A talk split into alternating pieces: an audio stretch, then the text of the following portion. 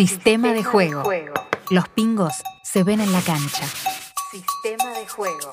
Temporada 2022. 2022. Fecha número 6. Fecha número 6. El invitado de esta fecha consiguió lo que hasta ahora ningún otro deportista profesional ha conseguido jamás. Estar rankeado durante 16 años consecutivos como el número uno en su disciplina. En plena vigencia y próximo a cumplir 43 años, debutó como jugador profesional de pádel con tan solo 15 y le bastaron 5 años más para convertirse en el mejor de la Argentina. Los resultados obtenidos a lo largo de su carrera parecen ciencia ficción. Junto a Juan Martín Díaz, por ejemplo, ganaron 170 torneos, siendo además la única pareja en la historia en mantenerse invicta durante un año y nueve meses, tiempo en el cual consiguieron 22 torneos consecutivos. También ganador de 5 campeonatos del mundo, obtuvo el premio Olimpia de Plata en Paddle en 10 oportunidades. Es además, desde 2020, miembro y asesor personal de la marca Wilson, con quienes codiseña la línea de productos W Vela, que incluye palas, ropa, calzado y demás accesorios de pádel. Residente en Barcelona y orgulloso oriundo de Peguajó, celebra que cada día haya más gente jugando al deporte que ama y considera que el pádel definitivamente ha vuelto para quedarse.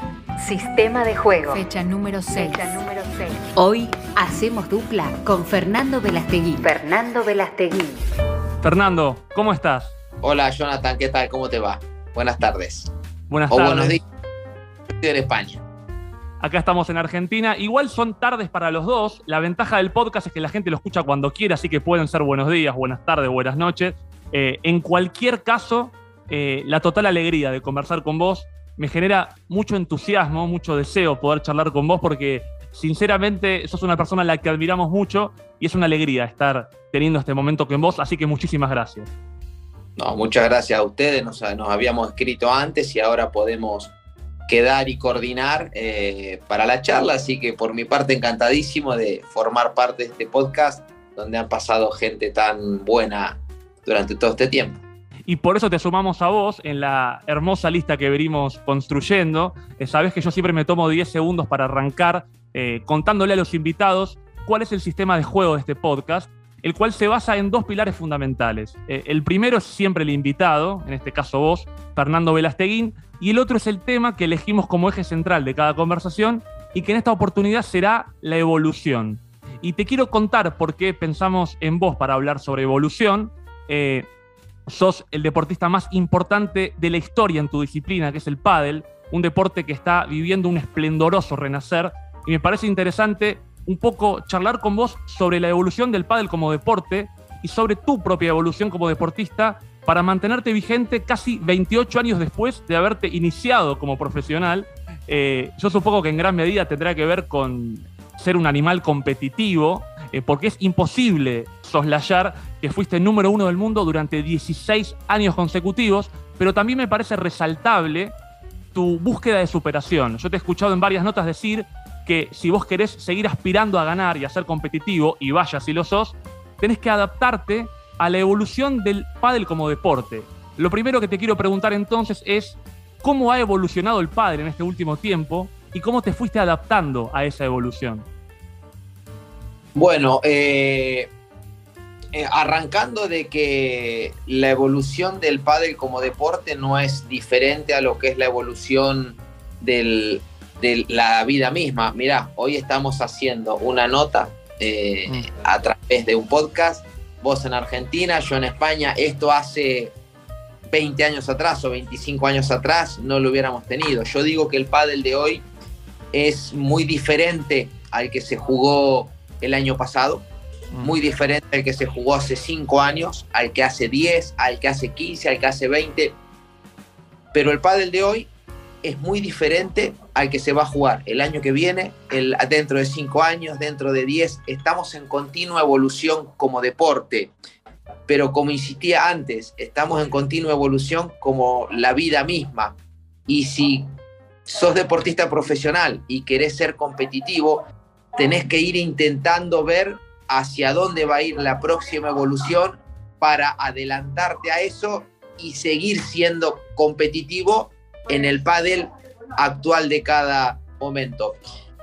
Yo me he tenido que ir adaptando a todo, porque no solamente es el cambio del deporte que está el cambio de las pelotas, el cambio de la superficie, el cambio de las paletas, el cambio de la preparación física, el cambio de todo y te tenés que ir adaptando a todo. Por ejemplo, eh, yo recuerdo siempre y lo uso mucho en varias charlas que voy, en un partido que jugamos en el, 2000, en el 2017 en el Club de Polo de Barcelona, en el cual yo gano y fue, un, y fue como un compilado de dos minutos y medio, siete puntos de afuera de la cancha. ¿Viste cuando te le pegan, pasa afuera? Y, en el y, en el 2017, el circuito, el World Padel Tour, eh, luego de un 2015 y un 2016 que jugamos con Pablo Lima, ganando eh, prácticamente el 95% de los campeonatos, en el 2017 vio cuál era la característica más fuerte de la pareja número 2, que eran dos chicos que le pegaban muy fuerte, con un smash muy bueno,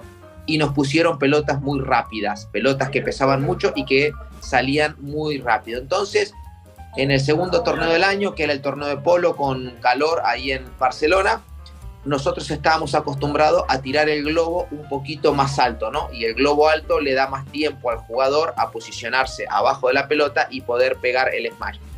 Y ese partido, en el cual yo gané siete puntos de afuera de la cancha, que fue muy viral, la gente le pareció muy espectacular y nosotros con el equipo nos parecía un horror. Teníamos que corregir porque vos cuando ganas un punto de afuera de la cancha estás subsanando un error de haber tirado mal el globo. Y yo te cuento esto porque la evolución va en nuestra profesión casi de torneo a torneo, porque ahí nos dimos cuenta que el tiempo, el tiempo que tenía que tener la pelota en el aire para que el adversario no le pueda dar, era mucho menos al que estábamos acostumbrados hasta prácticamente ese, ese mismo día. ¿Por qué?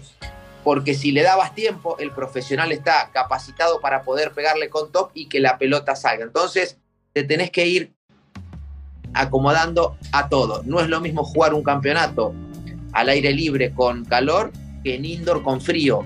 Te tenés que adaptar a las condiciones. Entonces, a mí me gusta porque sería muy feo estar en una zona de confort donde ya no hay que pensar. Eh, a mí que el, que el deporte y que la evolución nos haga ir pensando todo el tiempo y buscando fórmulas para ir adelantándote a los, a los posibles cambios, es muy lindo. Me parece interesante lo que decís porque cambian las reglas, cambian los contextos y entre las reglas que han cambiado una de las reglas que cambió fue el punto de oro. Esto de que en el 40 iguales eh, el que gana el siguiente punto es el que gana el game. Y se le ha preguntado mucho a los jugadores y a vos también qué opinabas y tu respuesta iba en esta línea de lo que me estás diciendo. Creo que vos dijiste, yo podría quejarme y gastar energía en eso, pero los que organizan son los que deciden y los jugadores eh, no podemos incidir. Eh, lo que te quiero preguntar en esa línea también respecto a los cambios en la sociedad. Vos viste que la sociedad evoluciona, va cambiando constantemente. Tal vez la gente más joven tiende a pensar que los cambios son evolución y la gente un poco eh, más centrada en años piensa que los cambios están haciendo eh, retrotraernos a tiempos que a ellos no les gustan, ¿no? Hay quien piensa que eh, los cambios son evolución y hay quien piensa que los cambios son involución. Vos en el pádel tratás de amigarte y de adaptarte a los cambios. ¿Cómo sos con los cambios de la sociedad? Eh, ¿Sos de quejarte cuando hay cosas que no te gustan o sos más bien de tratar de adaptarte y seguir adelante? Me trato de adaptar, porque es lo, que, es lo que vos, por ejemplo, igualmente, yo ahora tengo tres hijos, de 14, de 12 y de 8 años, y los chicos hoy, yo me crié en Pehuajó con una pelota de fútbol, con la bicicleta todo el día en la calle y no tenía un teléfono celular. Yo con mis hijos, por ejemplo, eh, mis tres hijos, por, por, lo menos el más grande, queda él con otro compañerito más sin, sin teléfono móvil en el curso. Eh, nosotros con mi señora hemos marcado una línea en casa, en la edad que, que, consideramos y que todavía nos sigue pareciendo joven, que tienen la, suficiente madurez como para tener un teléfono ellos solos, eh, porque en definitiva no, no, lo necesitan para el día a día, porque nosotros estamos encima todo el rato, lo llevamos a todos lados, de acá para allá.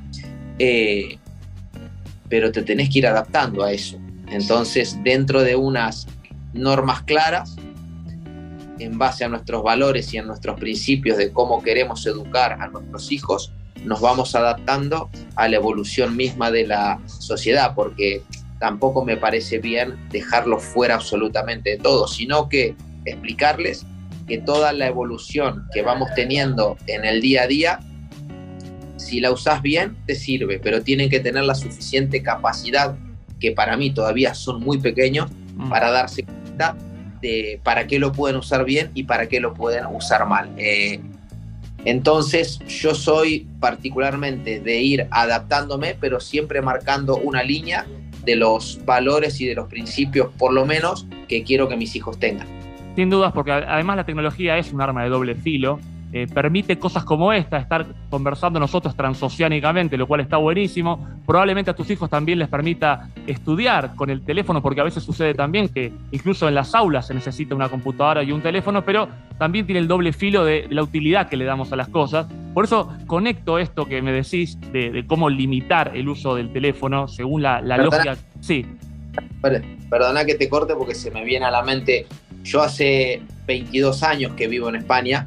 Sí.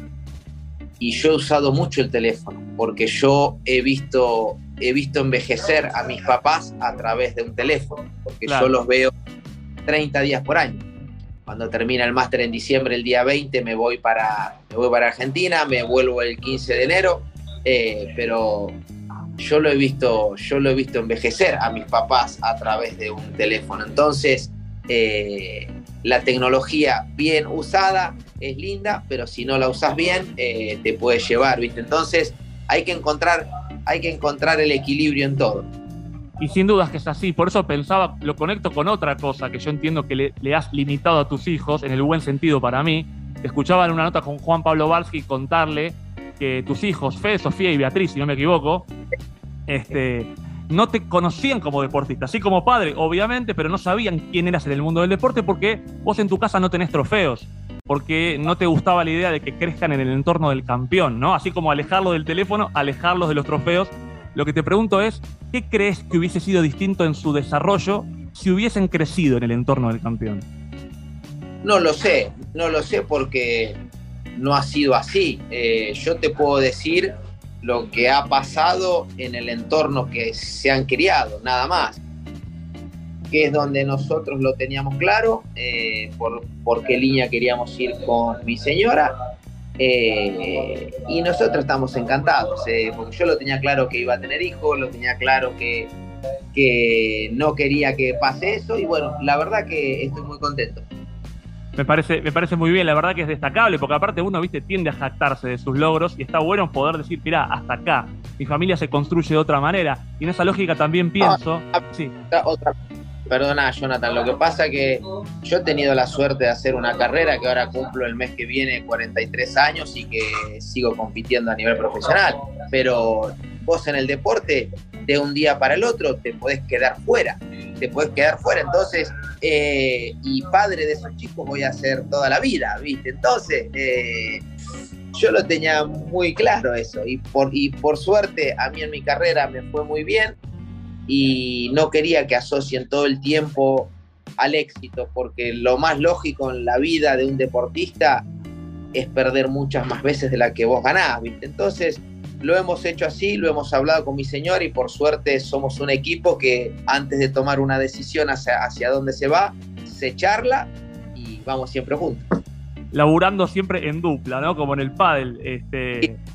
Y, bueno, mira, un poco parecido, pero con el compañero de pádel tengo la posibilidad de, que lo cambio de año en año. Con mi señora no, llevo, llevo desde el 2004 juntos.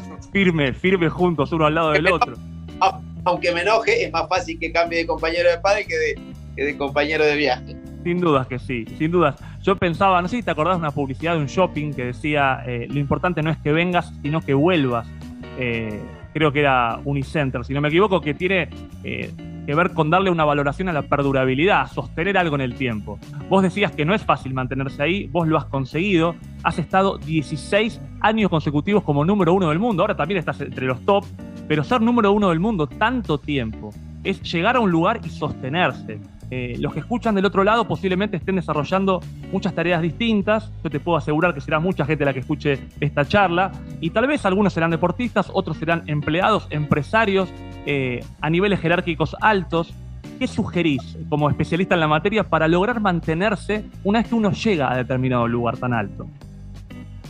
Mira, yo lo digo siempre, eh, he tenido la suerte de ser número uno del mundo eh, durante 16 años y 8 meses. También mi carrera me ha hecho perder muchas veces, o sea que he tenido la sensación de perder, he tenido la sensación de ganar, que es la que menos puede tener un deportista, pero para mí la sensación más placentera de todas, eh, pero más placentera, y la sigo teniendo hoy, siendo número 9 del mundo, es que vengo a entrenar cada día como si fuera el último. Para mí, la sensación de, de ese reto diario que lo cumplís, yo te puedo asegurar que es como si cada día fuera número uno. Porque yo he tenido la suerte, porque mucha gente desarrolla su carrera profesional y no tiene la suerte de sentir lo que es ser número uno en algo. Mm. Yo lo he tenido y lo he mantenido durante un montón de tiempo, pero yo te puedo asegurar que la sensación diaria que siento por entregarme en mi profesión y en mi vida al máximo es mucho más placentera que la de ser número uno en el mundo. Yo hoy puedo dejar de jugar al pádel profesional por lo que sea y puedo mirar a los ojos a mis tres hijos y decirles muy claro que más de lo que hice en mi vida profesional no lo pude hacer. Eh, porque es, como esa esponja que vos la agarrás y la exprimís y le sacás hasta la última gota de agua. Para mí mi profesión y mi sensación es esa cada día. Eh, es lo único que les puedo decir, que eh, para mí no hay, no hay premio más grande que esa sensación y que la de volver a mi casa y mirar a los ojos a mis hijos. Eh, yo no conozco otra fuente de motivación más grande que esa. Y está claro que un Velasteguín nunca se rinde, está demostradísimo. por eso pienso igualmente, estando en un nivel tan alto, más allá de la satisfacción que sentís, seas número uno o número nueve, eh, ¿cómo hace uno para identificar en qué mejorar estando tan arriba?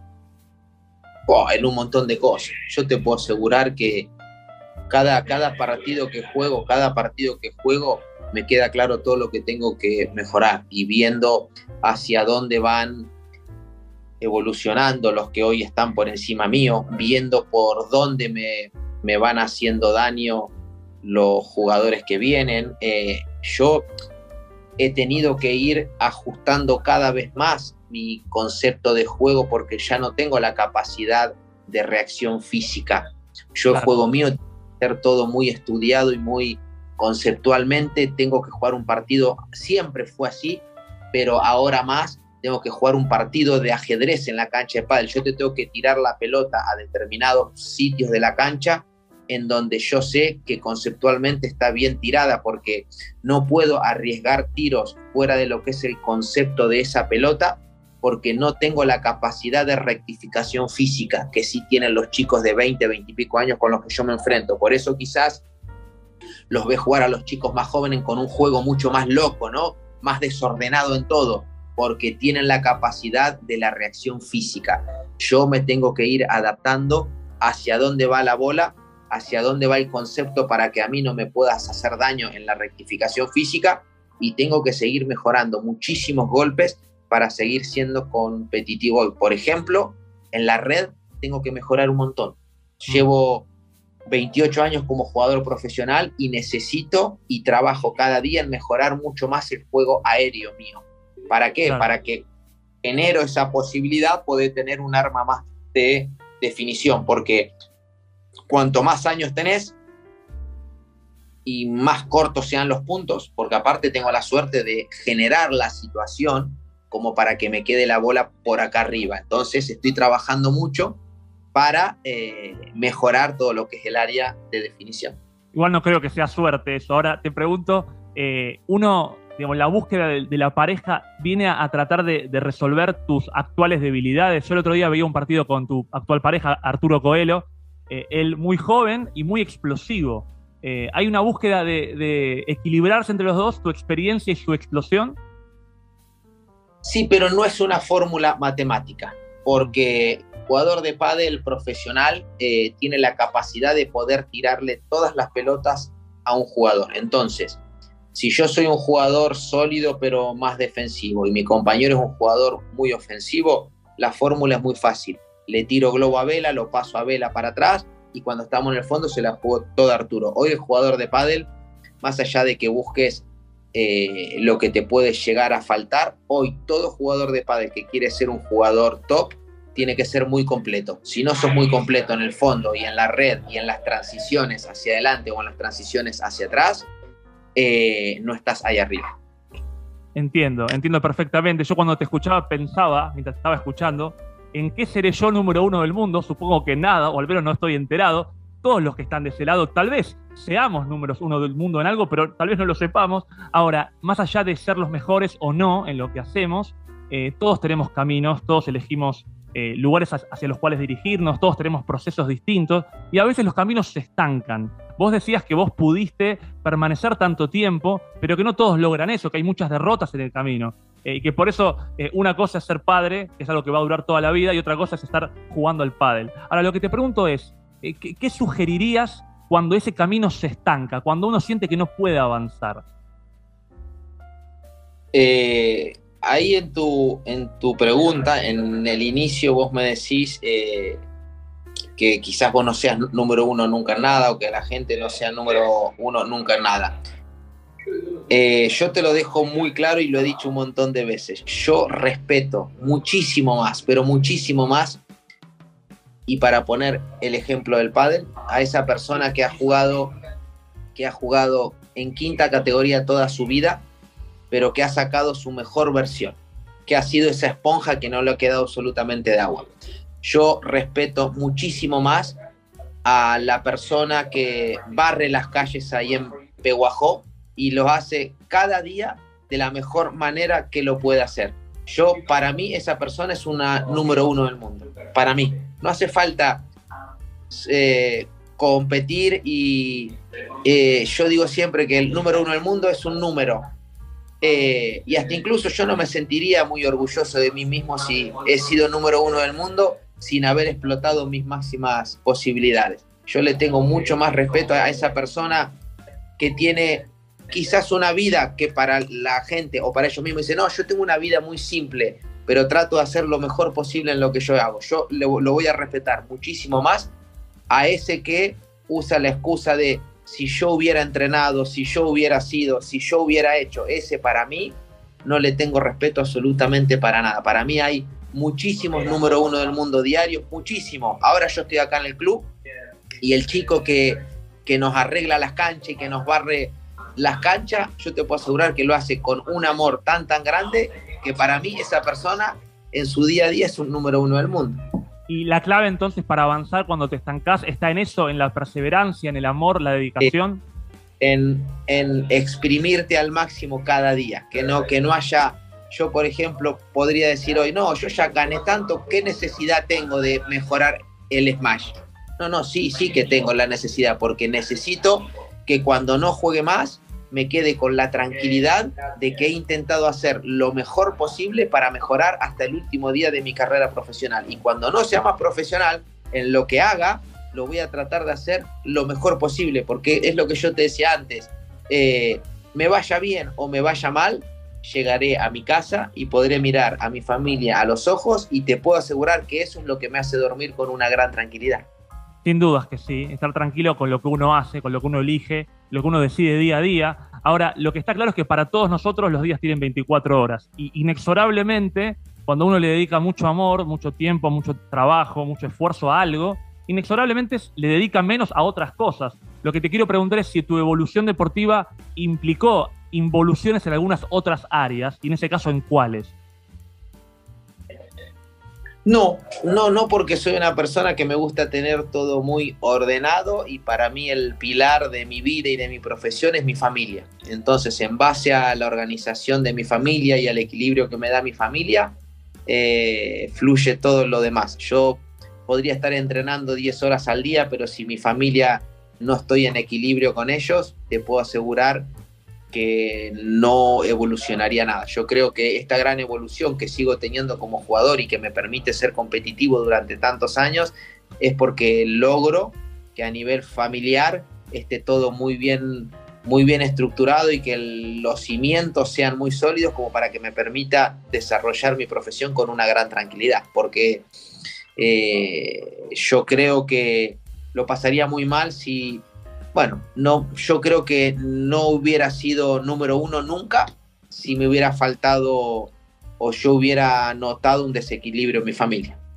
Qué lindo lo que decís porque inevitablemente lo conecto con el juego, ¿no? Eh, cuando uno habla con Fernando Velasteguín, con Vela, cuando uno habla con vos, piensa en la figura más importante del pádel, pero vos enfatizás mucho que el que piensa que el pádel es un deporte individual está equivocado el pádel es un deporte de pareja y cuando vos hablas de cómo te va, hablas de tu familia, de tu equipo.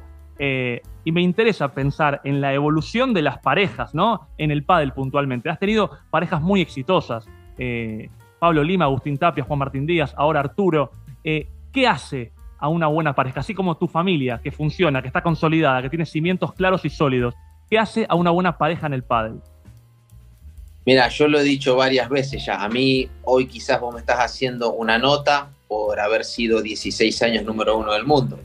Eh, pero yo te dejé muy claro antes que en una pareja de pádel es muy fácil porque los profesionales tenemos la capacidad de tirársela todas las pelotas a una misma persona. Entonces, eh, yo he tenido la grandísima suerte y hoy estoy hablando con vos y he sido número uno 16 años consecutivos porque he tenido al lado parejas que han sido mejores o como mínimo iguales que yo iguales, porque si no hubiera sido imposible estar tantos años número uno y tantos años juntos. Yo creo que para mí la, la parte fundamental es no ser egoísta. Yo creo que cuando no es que resignas cosas, pero cuando vos tenés claro lo que tenés que hacer para que un equipo funcione, tenés que tomar ese papel. Por ejemplo, yo cuando jugaba con Juan Martín Díaz tenía muy, muy claro que yo dentro de esa pareja era el jugador que hacía eh, la, tarea menos vistosa, la que Juan Martín por sus golpes teníamos que explotar en la zona donde hacía daño y eran los golpes más vistosos y que yo era el compañero de Juan.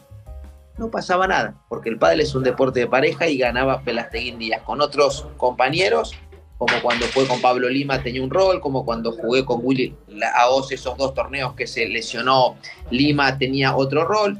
Yo lo que trato de hacer es identificar en mis parejas de pádel qué es lo, cuál es el papel que tengo que cumplir para que la pareja rinda al máximo. Y me centro en trabajar en eso. Yo soy un jugador siete puntos y medio en todos los golpes, pero tengo la capacidad de adaptarme a lo que la pareja necesita.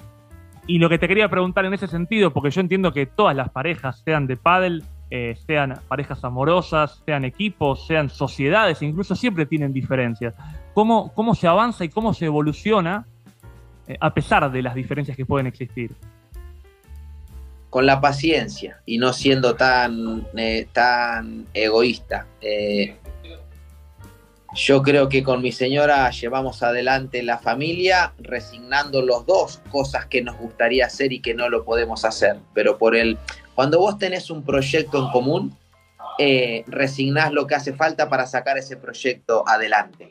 Eh, para mí esa es la base, esa es la base para que un proyecto salga adelante. Tenerlo claro y saber que vas a tener que resignar muchísimas cosas que a vos te gusten por el bien de ese proyecto en común. Y eso eh, es fruto de ser cada vez menos egoísta, que yo creo que hoy, en la sociedad que vamos y por cómo va todo tan rápido, incluso cuando hablábamos antes de la, de la tecnología, nos van, nos van, eh, yo digo que nos van amasando para que como que todo lo que nos sirve lo saco rápido. Mm. Estoy con el teléfono en la mano, no me gusta esto, cambio, cambio, cambio, cambio, cambio. Y después en la vida real no es así, porque si no, eh, cuando un proyecto no, ah, bueno, este proyecto a mí no me gusta, claro, pero como, eh, como estuve acostumbrado desde muy pequeño a que lo que no me gusta lo desecho, este proyecto con mi compañera de viaje no me gusta, fuera. Yo soy más de la vieja soy más de la vieja escuela. Tenemos un proyecto en común, vamos a caminar y en el camino van a aparecer un montón de cosas eh, buenas, un montón de cosas malas. Eh, yo todos los días no la quiero igual a mi señora. Eh, y eso no quiere decir que no la quiera. Y a ella le pasa exactamente igual. Yo creo que cuando vas entendiendo eso, tiras para adelante. Estamos en la era del úselo y tírelo, y entiendo entonces que la clave es la paciencia, el no egoísmo, más allá de la pareja con tu, con tu compañera, en, duplas.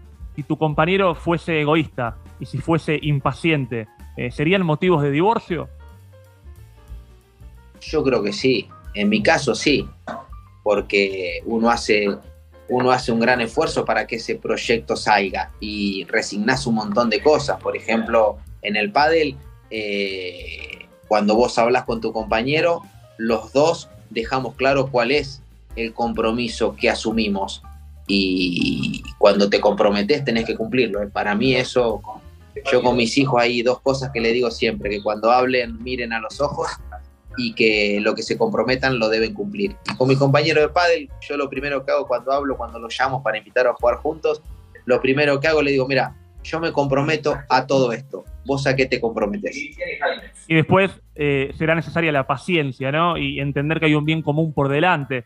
Eh, puntualmente eh, pasa, puntualmente con el pádel actualmente. Yo hace poquito en una, charla que diste este año, si no me equivoco, en una entrevista, eh, cuando te preguntaron qué pensabas del pádel hoy, pienso en la paciencia, ¿no? Vos respondiste, el pádel es hoy un bebé recién nacido, el que se lo está alimentando y fortaleciendo para que en 15 años, fíjate que hoy hablar de 15 años parece un montón, cuando en realidad no es tanto tiempo, vos decías, para que en 15 años sea un deporte espectacular. Y es inevitable acordarse de cuando yo era más chico, alquilando cancha de pádel, y luego ya no, porque empezaron a cerrar, ¿no? Y ahora está renaciendo otra vez. Lo que te pregunto es, para poder llegar a que eso suceda, ¿qué es lo que hay que hacer y qué es lo que no hay que hacer para que este pronóstico tuyo de que el pádel en 15 años sea un deporte espectacular sea efectivamente así?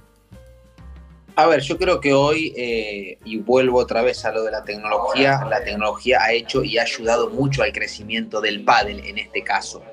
Eh, no me cabe duda de que si todos los actores que estamos en este mundo, que son las marcas, los jugadores, los organizadores, nos juntamos todos y caminamos todos en el mismo camino, no me cabe duda que estamos ante un, ante un deporte con un futuro espectacular, porque si te pones a pensar, mira, es un deporte que desde el primer día no se necesita eh, condición técnica y condición física para pasártelo bien que el rango de edad que hay es muy amplio. Yo he estado en una cancha de pádel con un abuelo de 82, un papá de 41 y el hijo de 8.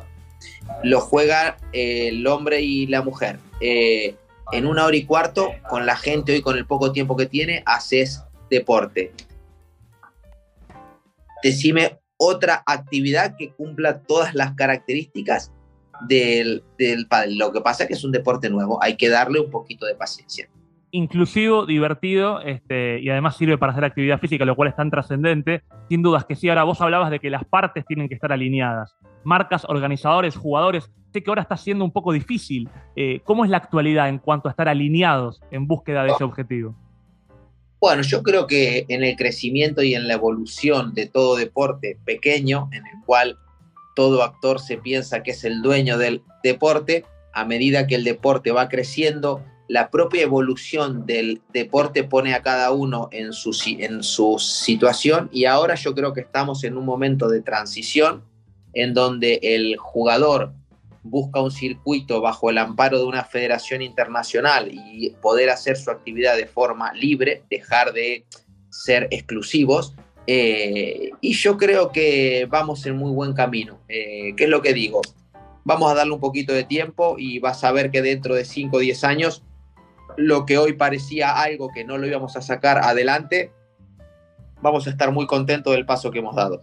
Ojalá que sea así, eh, porque además es, entre otras cosas, además de lindo de jugarse, es lindo de ver también, así que tiene todos los condimentos. Cuando dijiste dejar de ser exclusivos y arrancaste la frase, pensé que ibas a decir dejar de ser esclavos. Eh, no te voy a hacer parte de lo que yo interpreté, pero lo bueno es que cada día puedan ser más independientes y es a lo que, a lo que aspiramos en toda actividad ya acercándome al final y agradeciéndote muchísimo el tiempo.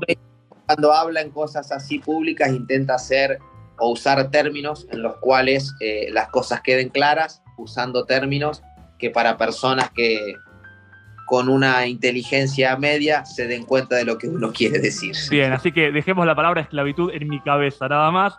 Eh, acercándome al final de la charla entonces, Fernando, y agradeciéndote mucho el tiempo. Sabes que yo, eh, este proyecto está pensado desde mi lugar de aficionado, de observador. Eh, este deportista de bajo rendimiento conversa con deportistas de alto rendimiento y yo miro mucho los deportes, los sigo mucho a ustedes realmente soy muy interesado, sobre todo en mirarlos. Trato de practicarlos, pero con mayor dificultad. Y además de lo que te conozco, por verte jugar, también he investigado mucho también para poder conversar con vos, como lo hago con cada invitado. Y hay una analogía, hay una analogía que yo puedo hacer, y vos quiero que me digas si estás de acuerdo o estás alejado de lo que yo pude observar, tanto de escucharte como de leerte, eh, respecto a tu forma de jugar y a tu forma de vivir. A ver si estoy muy eh, en línea con lo que es la realidad o no. Eh, Vos contabas hace un rato de aquel torneo del 2017 donde les cambiaron las bolas lentas a bolas rápidas, eh, un poco perjudicando tu juego porque es un juego más sólido, más defensivo y más estable, y favoreciendo a los que tal vez técnicamente tienen mayores dificultades o menos facilidades que vos, si querés, eh, para que también puedan ganar otros, ¿no? Para que otros puedan ganar. entonces, pasaron de bolas lentas a bolas rápidas. Y en tu vida, yo te he escuchado hablar muchas veces de Peguajó, lo has hecho a lo largo de la charla, diciendo de cuánto necesitas volver a Peguajó, eh, porque no solamente naciste ahí, vas mucho de vacaciones a Peguajó, y te he escuchado decir inclusive que cuando llegas, incluso ahí te das más cuenta todavía de lo que necesitas ese momento, de calma, de pausa, de tranquilidad. Te pregunto, ¿Peguajó es un poco como esas bolas lentas en las que te sentías más cómodo? ¿Preferís una vida más sólida, estable, que una vida volátil y vertiginosa? Sí, eh, Peguajó a mí me limpia, me limpia, me limpia el alma, porque estoy encantado a mi profesión, pero muchas veces acá no dejas de ser un producto. Eh, y cuando vuelvo a Peguajó es volver. Aparte, a mí lo que me gusta de Peguajó es que yo acá en España entreno en un gimnasio que te dan una toallita, la dejas donde sea y te la juntan. Allá voy al gimnasio del Negro Pacheco, que he ido toda la vida, y si golpeas una pesa, viene y te pega con, un bate de béisbol, ahí en el medio del gimnasio. Entonces, a mí esas cosas son las que me limpian un poquito, me renuevan, pero por sobre todas las cosas vuelvo a mi familia, que es lo que te decía, el motor y mi motivación diaria. Entonces, yo hacía dos años que no iba a Peguajó por el tema del COVID y me di cuenta de que estando ahí lo necesitaba más de lo que yo pensaba y soy una persona que como bien has hecho la analogía, tengo una vida muy tranquila. Eh, a mí no me vas a ver, a mí me vas a ver mira, con la ropa Wilson, que es con la que juego. Eh, soy feliz y mis papás me han enseñado a ser feliz y he sido feliz siempre tomando mate, eh, con las cosas del día a día que quizás los que lo hacen todos los días no se dan cuenta. Yo lo valoro un montón. Entonces a mí tener una vida ordenada, una vida sólida a nivel familiar, me hace muy, muy bien y me hace disfrutar de las pequeñas cosas como la de tomar un mate con mi vieja cuando estoy en Peguajó, la de tomar mates en mi casa con mis hijos sin necesitar nada más. Y, y soy muy feliz, soy muy feliz. Solamente pido tener mucha salud y salud a los que están alrededor mío porque hablando con mi señora a veces a la noche digo, ¿cuándo vendrá la mala? Porque me siento tan bien y disfruto tanto cada día, ¿eh? cada día, que decís, no sé si tengo suerte, si me lo he armado así, pero yo te puedo asegurar que soy muy feliz con esta vida lo más sencilla y lo más sólida posible y ojalá que me dure muchísimos años. Ojalá, ojalá que no venga nunca la mala o que si viene que venga tarde. Igual creo que es una cuestión de, perspectiva. Creo que tu perspectiva es ver las cosas de esa manera y es lo que es lo que vale la pena difundir y transmitir, más allá de, como decías vos, ser o no números uno del mundo en algo, eh, cómo vivimos, cómo nos eh, metemos de lleno en la vida y la tratamos de, disfrutar. Por eso esto lindo que decías de la conexión con las raíces, con la tierra, con quien de verdad sos vos. Así que eh, es una alegría gigante haber conversado con vos, pudiendo justamente conocer al verdadero Fernando Velasteguín. La última pregunta que te quiero hacer, Vela, para cerrar la charla, es la pregunta que le hago a todos los invitados, que en su origen tiene relación con el fútbol, pero podés sacarla del fútbol. Eh, la pregunta, viste, pensado como un, como una alineación de un equipo, ¿viste? 4-3-3, 4-4-2. En cada deporte hay diferentes formas y esquemas y alineaciones. Eh, ¿Cuál dirías que es tu sistema de juego para vivir? ¿Cómo separa el equipo de Fernando Velasteguín para vivir? 4-4-2. Bien. Muy conservador. Confirmando lo que hablábamos, sólido, estable.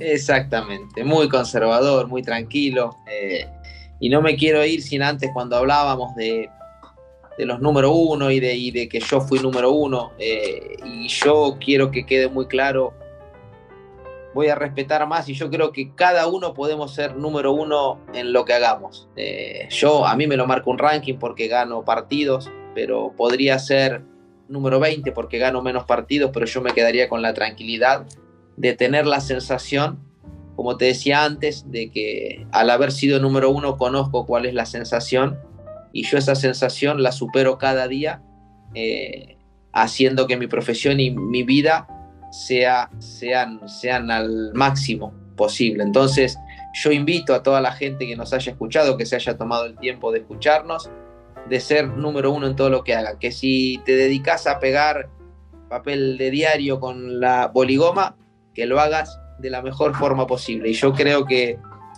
que eso nos va a convertir a todos yo creo que todos podemos ser número uno del mundo cada, cada día y solamente a mí me gustaría que la gente lo intente y que, y que pruebe a ver cuál es la sensación de que toque lo que nos toque hacer, lo hagamos de la mejor forma posible. Y no me cabe duda que, que la sensación que tengan va a ser muy buena. Y no hay mejor mensaje que ese para cerrar. Eh, gracias de verdad, Vela, por, por esta charla. Quiero saber cómo la pasaste, cómo te sentiste. Muy cómodo, muy cómodo, la verdad que muy bien muchísimas gracias y ya tenés mi teléfono para lo que necesites.